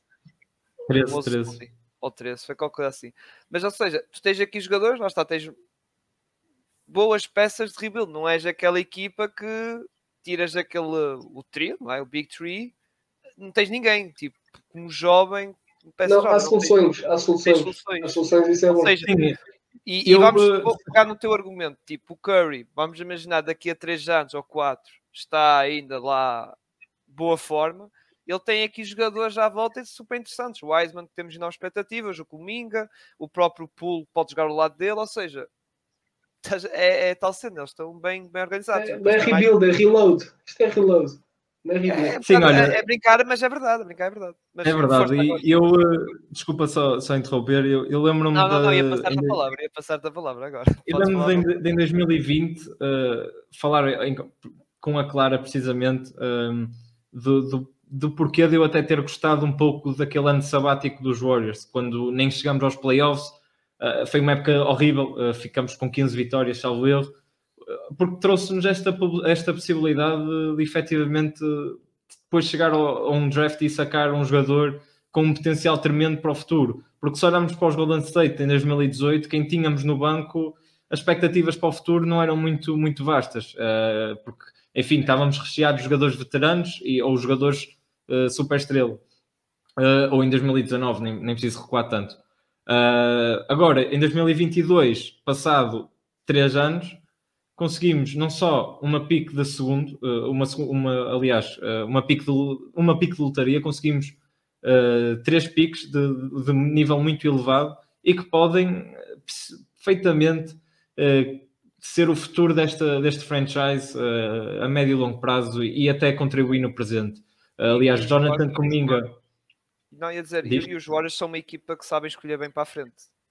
Exatamente, seja, exatamente. Pode ter a pique 20 e tal, eles sabem escolher bem o Jordan Poole. Ora, o Jordan Poole, é, o Jordan Poole, aliás, é um grande exemplo disso, e eu sou o culpado porque uh, nesse, no ano em que ele foi draftado eu, não, eu vi muito dele e não gostei metade do que vi, ou 90% do que vi, porque era um jogador uh, entusiasmante no drible, na técnica e tudo mais, mas era muito pouco cerebral, ainda o é se calhar, mas com uma eficácia diferente, uh, mas é um jogador que, que na altura uh, jogava como uma super estrela um, e um rookie a partir logo a jogar como uma super estrela na para mais com, com a experiência que ele tinha da NBA não, não ia dar grande coisa. Na altura no, no, no ano de rookie como digo sou culpado, não achei que ele iria ter grande vida nestes Warriors mas deu, deu a volta a isso, foi para a G-League, uh, reconstruiu-se uh, e está um jogador muito, muito diferente, mais completo, até ao nível principalmente do passe. Eu acho que ele foi um jogador que evoluiu muito, muito, mas mesmo muito no nível, a nível do passe. É um jogador com ferramentas fantásticas. Uh, e à semelhança dos três que tivemos a falar, Jordan Poole claramente será uma das peças que falaremos daqui a 3, 4, 5 anos. E agora que tive a ver uma coisa, a troca de Angelo Russell foi por um e o Cominga. Só fica Exatamente. isso. O, o, Russell tinha, o Russell que tinha um valor de mercado elevadíssimo, porque não só fez uma meia época, época Feito na época anterior dos Nets All-Star. E a, a época anterior dos Nets foi incrível. Acho que toda a gente ficou de boca aberta com aquilo que ele fez nos Nets, uh, levou a equipa aos playoffs, uh, foi competitiva. Uh, portanto, foi ali um, um aproveitamento e acho que os Warriors também tiveram sorte nisso. Uh, não tenho qualquer problema em dizer isso. Acho que tiveram também sorte no, no bolo que conseguiram, com todo o azar pelo meio que, que, que, tiveram, com a saída do KD. Conseguiram ali muita sorte. Com o azar tiveram ainda sorte a dobrar, porque uh, não só planearam, o, conseguiram planear o presente, por exemplo, com Andrew Wiggins, mas também planear o futuro, com Jonathan Kuminga uh, e acabou tudo por, por ser quase, quase no limiar da, da perfeição eu por acaso estava no draft, eu lembro desse draft, estava aqui o Marcos e também estava o Eduardo do último tempo. Eu comigo eu queria para os meus Magic, mas eu, mas eu, eu não estou triste porque tive o Franz Wagner, que foi a seguir, foi pico número 8, mas é por isso que não estou triste, não estou triste. eu, eu só fiquei, eu, agora falando de draft, eu, eu, eu sou e, e era um fanático pelo Lamelo Ball, opá, fiquei um bocadinho triste, uh, e principalmente se o James Wiseman não, não se revelar a, a, a, o grande jogador que que tanto se falava na, na faculdade. Uh, e o Lamelo Ball é, de facto, não vou dizer que é um jogador de, de uma vida, mas era um, é um jogador claramente para em dois, três anos ser, ser um All-Star.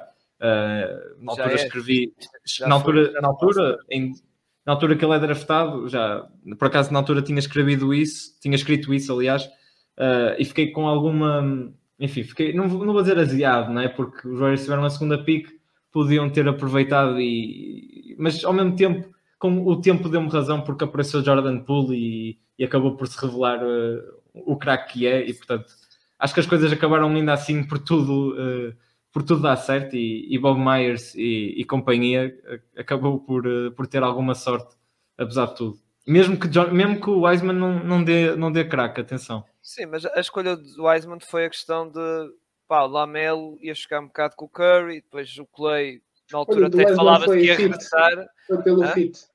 A escolha Sim, do Wiseman foi pelo fit. Era o que fazia mais sentido, precisavas de um posto. Claro, claro. Precisavas de mais sim, alguém sim. lá para a frente.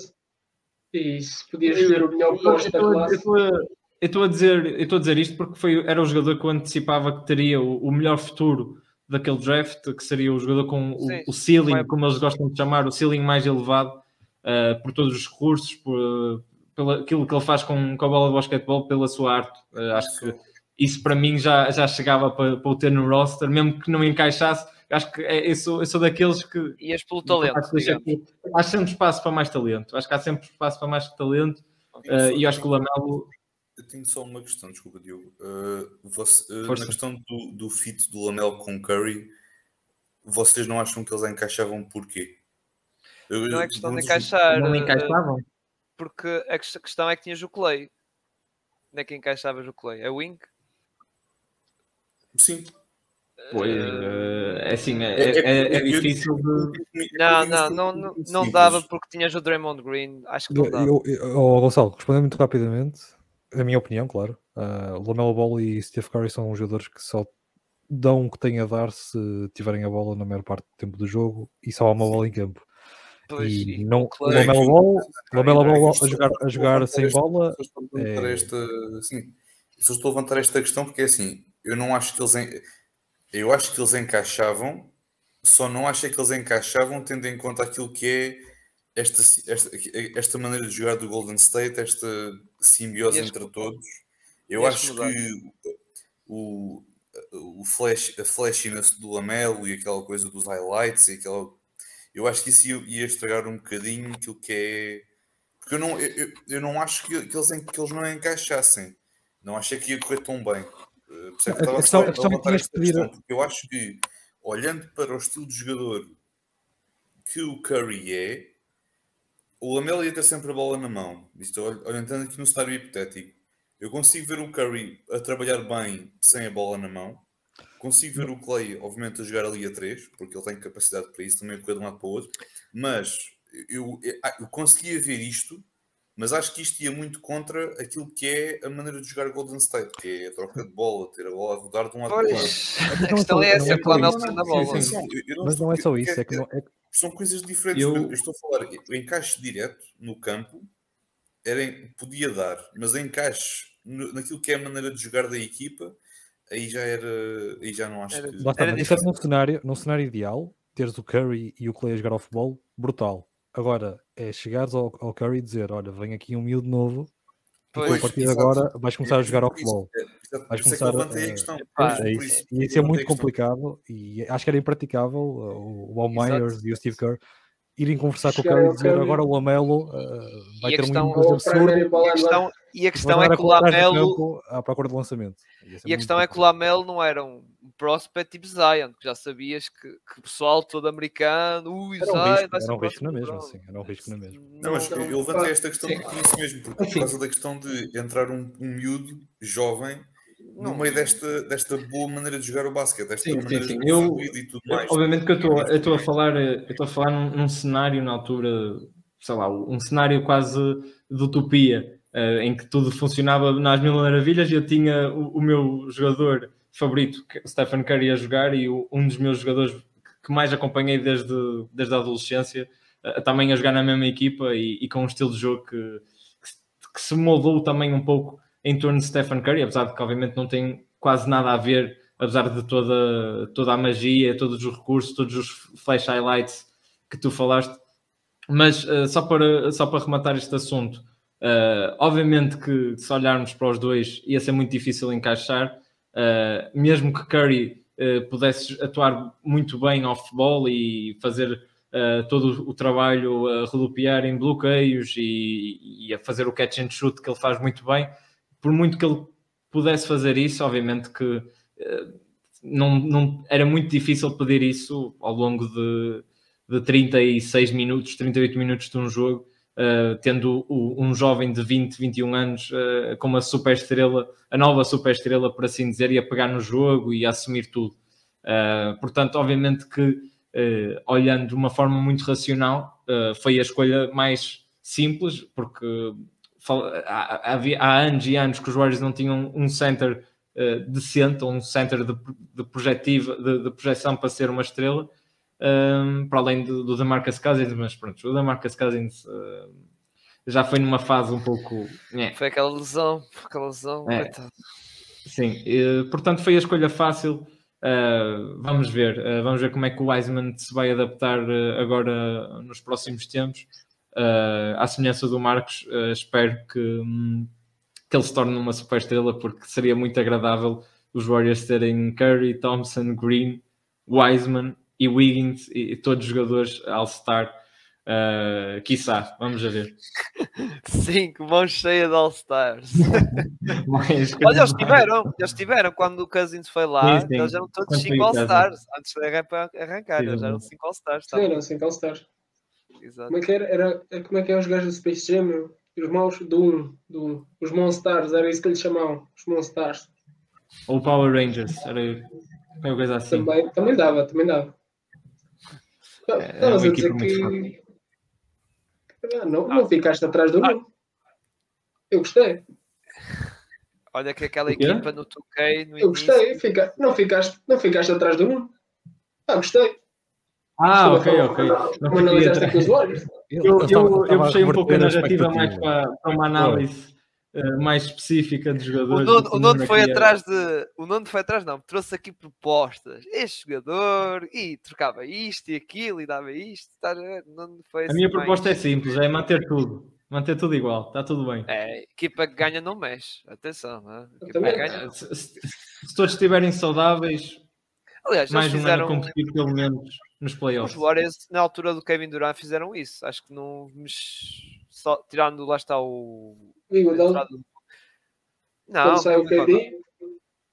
Não, ah, quando entra o KD. Quando entra o KD. Sim, Sim, Quando eles ganharam o KD. assinou só por dois anos? O KD assinou por um contrato curtinho. Não, mas naquele período não houve assim mudanças na equipa, foi sempre aquele núcleo. Aqueles... Era, era o Magui, o Pachuli e um redando dentro de campo. era só isso, o resto mantinha-se. Tinhas Lavingston, tinhas Guadala na mesma, Sim. lá está. É, a rotação era praticamente a mesma. Era, e, isso também. Era a mesma. Depois isso também é entrou Mas foi entrando, foi entrando jogadores, tipo o Kevin Luna e foi entrando também aquele Exatamente. que depois foi para os Raptors que... foi campeão, já me lembro como é que foi o Patrick McCaw. É isso, exato. Então, foi três, esse... três anos em três anos, meus amigos. Ah? Repeat. o, o, Patrick McCaw, que eu na altura gostava muito dele. Em 2017 ele fez um ano de rookie até bastante interessante, uh, particularmente aquelas finais de conferência que foi contra os Spurs. Uh, ele até acabou por ter um papel uh, importante a saltar do banco. Mas, uh, sim, eu, eu, só, para, só para concluir este assunto, eu acho que Uh, a rotação é muito importante. Ter profundidade de plantel é, é fulcral para uma equipa que quer ser campeã. E acho que foi o, principal fator, uh, se, se até que foi o fator X para os Warriors vencerem os Celtics na, nas finais, porque os Celtics, o que tiveram no jogo 1, uh, ah, não tiveram praticamente em mais nenhum jogo. Uh, ou, ou tiveram, se calhar, no, no, jogo, no, no jogo 3, ou seja, nos jogos em que ganharam, mas o resto foi quase uma nuvem cinzenta. Um, temos aqui Na minha opinião, tem, tem saudades do Pas, Pas, Pascal, que foi para trocar depois para, o, jazz. Para o jazz. Uh, era, yeah, também... também, era outro, era outro jovem, era outro jovem que foi desenvolvido. Foi a principal figura, se calhar, daquele ano sabático, yeah. uh, quando os Warriors terminaram em último ele lugar. Foi, ele foi candidato a rookie, não foi? Tipo, top. Foi, foi, foi. Chegou em terceiro ou quarto, quem foi. É, e teve na primeira equipa, creio eu, de, de rookie do ano. Lá para Agora já não tenho certeza, já não tenho certeza. Mas é impressionante como não, não foi na primeira, foi na segunda, mas teve, tenho a certeza que ficou numa delas. Sim, sim. É, e assim do nada está fora da liga, basicamente. É Era um jogador também que, que se projetava. É sim, tinha algum. Depois daquela época muito boa, o pessoal já estava à espera que ele, sim, ia ter mais. Esperava-se esperava principalmente ao nível de, de pontos. Uh, porque ele era um jogador que, do ponto de vista físico, tinha ali condições para, para muito mais, porque ele depois, do, do ponto de vista de lançamento, era um jogador relativamente hum, certinho, uh, tinha uma boa seleção de lançamentos uh, e tinha até facilidade em criar uh, com o drible, e era um jogador que até gostava bastante e, e, particularmente dessa equipa. tenho pena, mas se ele quiser voltar para a rotação, acho que tem Sim, toda... Tem Tens um lugar para ti, ali à beira do Toscano. Queres voltar, quero de certeza. Ali à beira do Toscano. Neste momento em Utah, pá, dois ou três a querem lá ficar. Exato. Olha, tem aqui uma mensagem aqui para o Gonçalo que ele está aqui quase a dormir, que é do Landim, que também está a gravar um episódio de triplo duplo, que é do draft. Uh, olha, está aqui pelo presidente de fãs de, dos Lakers, dos adeptos dos fãs dos Lakers em Portugal. Isso, o André diz que o Kyrie está nos Lakers. Isso na teoria é muito agir, só que olhando bem para as coisas, tu livras de um problema e, e vem atrás para aí 20. Eu não sei. Quer, queres Westbrook? Queres com Westbrook ou Curry? Hã? Qual é? Eu, eu digo entre, entre, entre, o Curry e o Westbrook, sei lá, eu Curry não foi de certeza, sinceramente. Ó oh, oh, oh, Marcos, até o, o, o, o Gonçalo até, até pagava uma extensão ao Westbrook. Só para não ficar com o Curry. Olha, eu, neste momento de forma, eu sei quem é que escolhi. Mas quem é que está a falar? É o Lucas? És tu, Lucas? É os dois. é os dois. É os dois. Acho que neste é os dois. Mas pronto. Não, mas isso é uma pergunta que podemos deixar para o ar. O é, Curry vai ser trocado ou não? Só podem responder sim ou não. Não podem. Não, não, podem. Não, porque senão não. KD vai para os Celtics. Vai... Não, não, eu não quero explicação, eu só quero sim ou não. Não, acho que não. Não? Acho que não. Gonçalo? Sim. Não diz que sim? Boa, boa. Olha, e para perto, para muito perto. Coitado. Coitado. Diogo, qual é a tua. Sim ou não? Olha, eu, eu gostava muito de ver o Kyrie Irving nos Miami Heat. Uh, tínhamos, tínhamos ali dois vilões, Jimmy Butler e Kyrie Irving. Eu adoraria. Ui, pagava para ver isso. Tu não queres uma, uma guerra Eu acho que estava pancada entre eles. Ou tu não querias guerra civil? Tu não querias uma guerra civil eu queria, Miami? Eu queria muito, até porque a probabilidade de haver ali um matchup com Boston é grande. Apesar de que nos Nets, ok, também é. Mas uh, Miami tem uma cultura de, de vitória diferente. E, Olha, por acaso, Portanto, e, tem condições, não? eu acho que tem condições para trocar, na minha opinião. O quê? Temos o PJ Tucker no mercado, pá. O quê? Rejeitou? Acabou de mandar fora a player option. Epá, eu pensava que ia aceitar. Também pensei. Porque ele até ganhava bem, não era? Era um contrato. Não. Sim, mas ele, ele deve estar a procurar assim de três aninhos, que é para ter mais segurança. É normal, Sim, este tipo de jogadores é normal. Ia ganhar, ia ganhar 7 milhões e meio, estou a ver agora. Sim, mas é melhor. Neste tipo de jogadores é melhor tipo, tu ganhar assim, e o contrato que ele assinou 6 por 3 anos, por exemplo. Ele assinou 15, 2 anos e o segundo. Epá, o cara com licença é giro, pá. Por acaso. não, eu agora estou a seguir a tua linha de pensamento do Cari no Zit. E havia um adepto do Zit que de vez em quando levava incenso para os jogos para poder correr bem. e o mandato não existe na Flórida. Mas lá muita coisa legal que se calhar não é nos outros estados. Eu, eu, vou, ser, eu vou ser sincero, olhando para a dupla, dentro de campo, um gajo que é muito bom com a bola nas mãos a atacar. Depois do outro lado tens um que ataca bem e defende ainda melhor. Pá, por que não? Agora, fora sério, por que não? Eu, eu, eu, acho, sinceramente, eu acho sinceramente tinhas aqui dois pratos que se, que, que se equilibravam muito bem, porque tens um que ataca muito bem, defensivamente o Curry é, é o Curry, pronto, nós sabemos. Mas olhando para os Jimmy Butler, olhando para o Jimmy Butler, ataca bem com a bola. Sim, mas ao Gonçalo, mas o Jimmy Butler vai atacar bem o Kyrie fora do campo, não é dentro do campo. Coitado, ó Gonçalo, tu não queres que o Eric Spolstra tenha mais ataques de nervos como foi não, da outra assim, vez? Não, o cenário, o cenário é giro, mas vocês estão a esquecer o que é que é o presidente do Olha, Olha, não, não, o cenário era giro. Ele não, se fosse do 2K, é que pegavas no comando e punhas os jogadores é a jogar. É do 2K é, um espetáculo. É como uma coisa. Eu acho que estamos a esquecer de uma coisa: é que por mais conflitos que tu tenhas dentro da equipa em Miami, já tivemos um caso este ano que foi aquela coisa do Jimmy Butler com o Spolstra.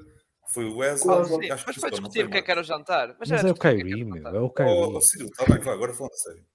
Sim, mas falando assim, o Curry, o Curry é um o Aslam o Spolster o Curry é pôs problemas, esquece. O Curry é pôs problemas. Não, não... Foi, em, foi, em foi em Boston, é nos Nets. Não, ele, ele, ele, em Cleveland não, foi nenhum, não houve problemas com ele em Cleveland. Ah, mas olha, foi a maneira olha. que ele saiu e. Não, então não houve, então ele saiu, saiu por vontade própria. A maneira que ele sai de Cleveland eu não acho que seja má. Sim, não foi assim tão má, mas depois a partir daí esquece. Opa, eu acho que pior que nessa.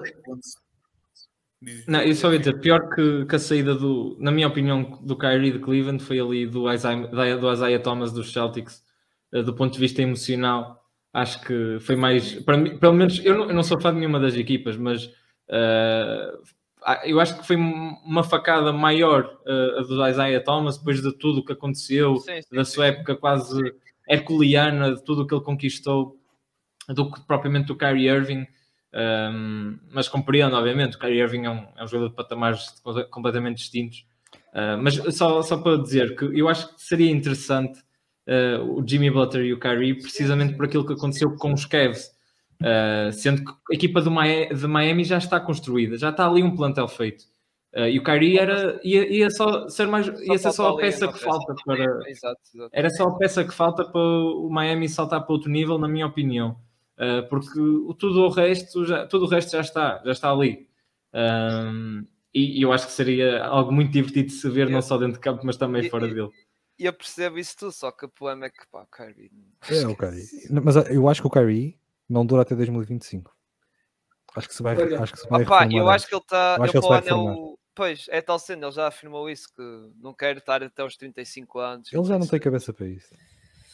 Ele quer fazer o seu último grande contrato e acabou. E é, e é muita pena, é muita pena, porque é dos jogadores pois. mais talentosos que já Opa, passaram na liga. Yeah, e faz lembrar no caso, tipo, pegar no futebol, o Balotelli que era um jogador talentoso, mas não tinha cabeça, pá. Eu só fazia as neiras pá, e brincava em campo, pá. Sim, não mas, é? mas este, é este é diferente. Este tem mesmo as teorias da conspiração. Eu nunca vi nada assim. Epá, Isto é completamente diferente. Yeah, Isto é um nível.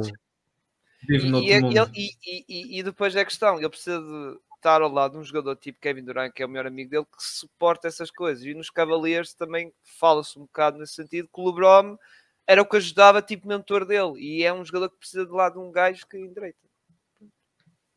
Olha, o, o Gonçalo até foi embora. O Gonçalo até ficou é, ofendido. Ficou também ofendido. Temos, é, é, temos que, também temos que ir também. Também temos que ir embora. Sim, é verdade.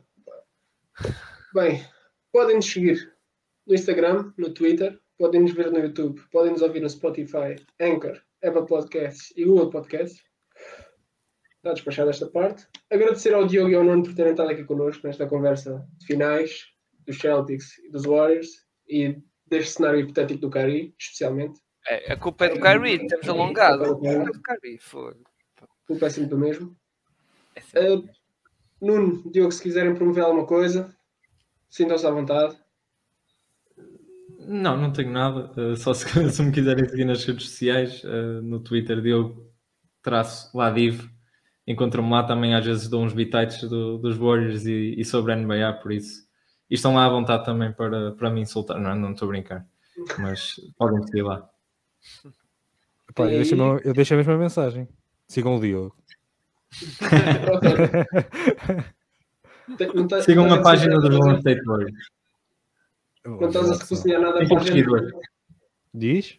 Não tens nada aí para a gente? Não estás a cozinhar nada? Não, não. Amanhã vou estar, vou estar no Big Four, no, lá no Fair Play. Uh, casa habitual agora. Mas estou. Tenho três diazinhos e estava a ver se escrevi alguma coisa assim para o draft, mas não sei se vou tempo, se calhar depois. Mas pronto, mas agora no verão vou ver se escrevo assim umas coisas engraçadas, hipotéticas. Sobre o Kyrie ou não, pode ser uma possibilidade. Mas é, é estar, é, pá, é estar atentos. É, Qual é, a equipa ah, que o Curry causava menos problemas? Sim, sim.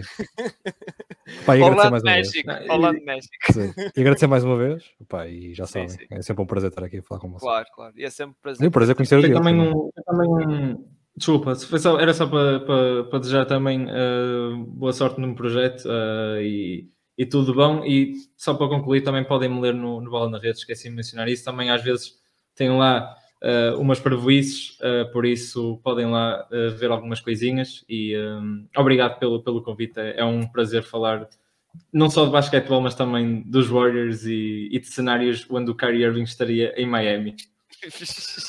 De férias, de férias. Eu acho, só, eu acho só de férias mesmo. Eu, eu, eu, eu, vou perguntar, olha, a seguir vou perguntar ao António e ao Mike o que é que gostavam, se gostavam dessa ideia. Não, epá, isso é, eu não tenho tenho, tenho, não, não, mas, não, mas agora acabou. É, não, é agora, não é agora que vou dar.